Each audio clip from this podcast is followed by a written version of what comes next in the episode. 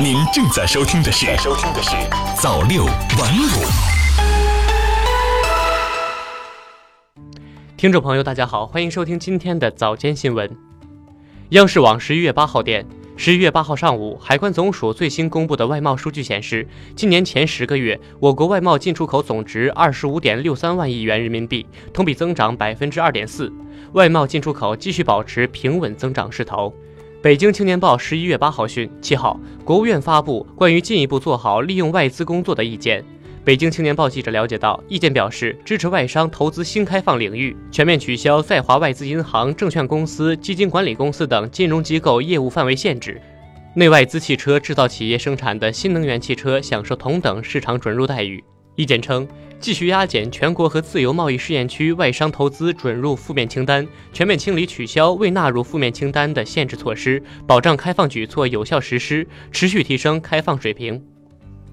北京日报十一月八号讯，中车唐山公司最新研制的新一代智能 B 型地铁列车七号在试验线上以无人驾驶的方式稳定运行，按指定位置精确停靠站台，定位停车精度达两厘米，标志着该车顺利通过无人驾驶测试。这列智能地铁以更高智能、更快速度、更低能耗、更加舒适等一系列技术突破，成为智能制造、智能交通、智慧城市的结合体，全面展示了中国制造城市轨道交通的实力和风采。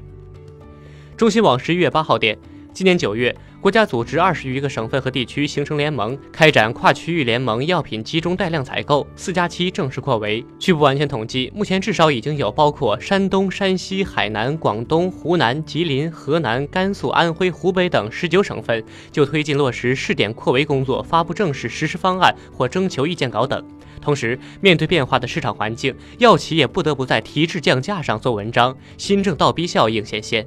人民日报十一月八号讯，近日，长三角四十一个城市实现医保一卡通，江苏、浙江、安徽、上海的三千八百余家医疗机构成为定点机构。长三角地区在全国先行先试，率先探索异地就医门诊费用直接结算，居民在该区域内异地门诊、住院就医都可实现实时报销。由此，长三角地区成为全国首个实现医保可携带并覆盖住院门诊使用功能的医保一体化统筹结算的区域。下面请关注国际方面的新闻。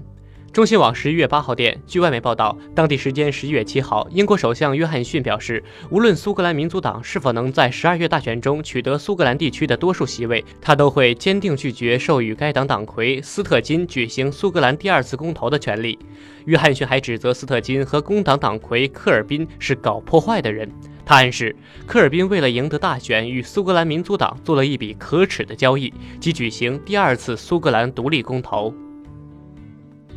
新华网十一月八号电，欧洲联盟委员会官员六号说，欧盟准备资助土耳其上千万欧元，协助后者增强海岸警卫队力量。美联社报道，欧盟这一决定意在依靠土耳其阻拦来自叙利亚等国家的移民经由地中海入境欧洲。新华社华盛顿十一月七号电，美国研究人员领衔的科研团队获得一种艾滋病病毒新毒株的基因组序列，在艾滋病病毒相关命名准则发布十九年后，首次确认新毒株。研究论文显示，这种新毒株属于 HIV 一型 M 群，被确认为 L 亚型。美国国家过敏症和传染病研究所所长安东尼·福奇在一份声明中说：“目前的艾滋病治疗方法对这种毒株有效，公众没有理由产生恐慌，且这种毒株感染者不多，是一种特例。”好了，今天的早间新闻就是这样，感谢您的收听，我是秋生，我们下期再见。